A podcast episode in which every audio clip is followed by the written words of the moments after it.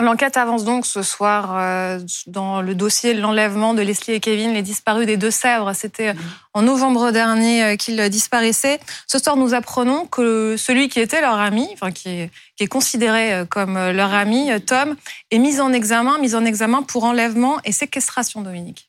Oui, absolument. Il avait été interpellé mardi matin à 7 heures à Aiguillon-sur-Mer, c'est en Charente entendu pendant 48 heures, le délai maximum de la garde à vue. Les enquêteurs étaient allés jusqu'au bout avant de le présenter euh, au tribunal. Et on apprend ce soir par Mélanie Vecchio du service police-justice de BFM TV qu'il est mis en examen, vous venez de le dire, pour enlèvement et séquestration. J'ai envie de dire, on parlait avec Laurent juste avant de se séparer sur la tranche précédente, rien de plus, c'est-à-dire pas pour meurtre, mm-hmm. pas pour assassinat. Euh, pour l'instant, on en est ici. Alors, ça veut dire qu'il a il est soupçonné d'avoir participé jusqu'à un certain point à la disparition de Leslie et Kevin cette nuit du 25 au 26 novembre 2022. Et il est placé en détention provisoire, hein, toujours. Il va être placé en détention provisoire parce qu'on ne peut pas imaginer qu'il puisse ressortir dans un dossier aussi complexe, avec autant d'entrées, autant d'intervenants, autant de personnages qu'il pourrait rencontrés avec lesquels il pourrait se concerter. C'est allé très vite en 48 heures, puisqu'il y a Tom, désormais mis en examen, et puis il y a deux autres hommes qui sont en ce moment entendus sous le régime de la garde à vue. Est-ce qu'il y a un lien entre la première arrestation, l'arrestation de Tom, et les deux suivantes?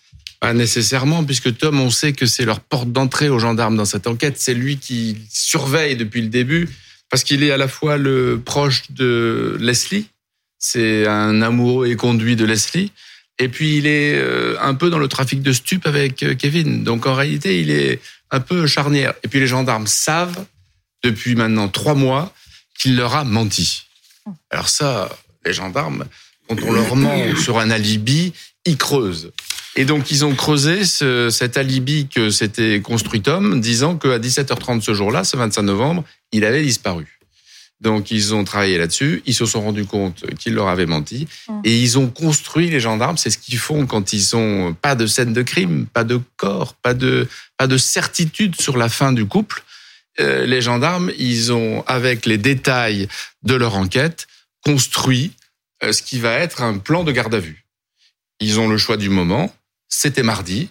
Ils ont placé Tom en garde à vue avec l'espoir de le mettre face à des petites contradictions et, de transformer ces petites contradictions éventuellement en aveux.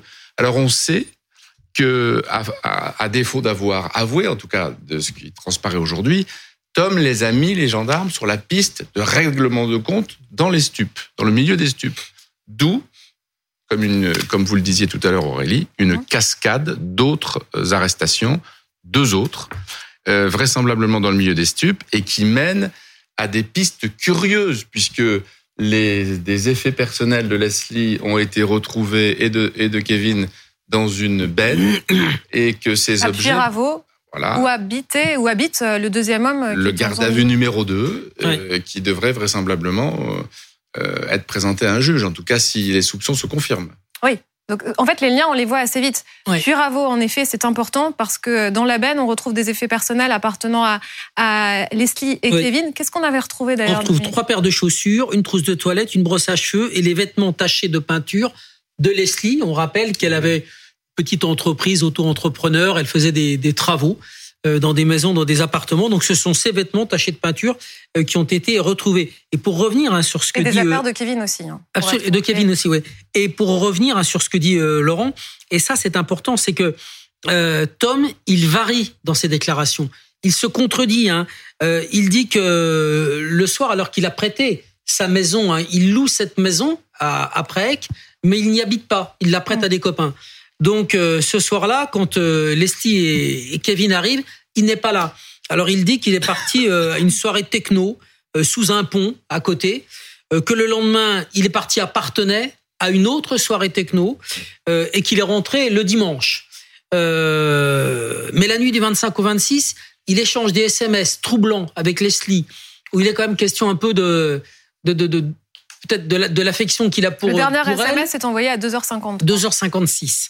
Ah, et 2h56. Et euh, elle, elle lui dit qu'elle est malade, qu'elle est en train de vomir ses tripes. Est-ce qu'elle a mangé quelque chose qui lui convient pas? En tout cas, comme Tom n'était pas là, Leslie et elle sont allés dîner chez Nicolas. Ils ont mangé une blanquette. Et Nicolas, c'est le quatrième homme donc il a été entendu. Laurent a dit hein, les trois autres, garde à vue 1, Tom, garde à vue 2 et 3. Et Nicolas, chez qui ils ont mangé la blanquette, il a été entendu comme témoin libre et remis en liberté. Oui. Et justement, ce soir, on sait que Tom T est mis en examen pour enlèvement et séquestration. On l'a bien précisé tout à l'heure. Est-ce à dire qu'il y a encore l'espoir de les retrouver vivants? Sur le papier, oui. Euh, mais ils étaient, ils, étaient, c'était c'est assez rare un couple qui disparaît. Euh, d'ailleurs, c'est pour ça que les gendarmes se sont interrogés depuis le début sur hum. qui était la cible des deux. Est-ce que c'était elle? Est-ce que c'était lui?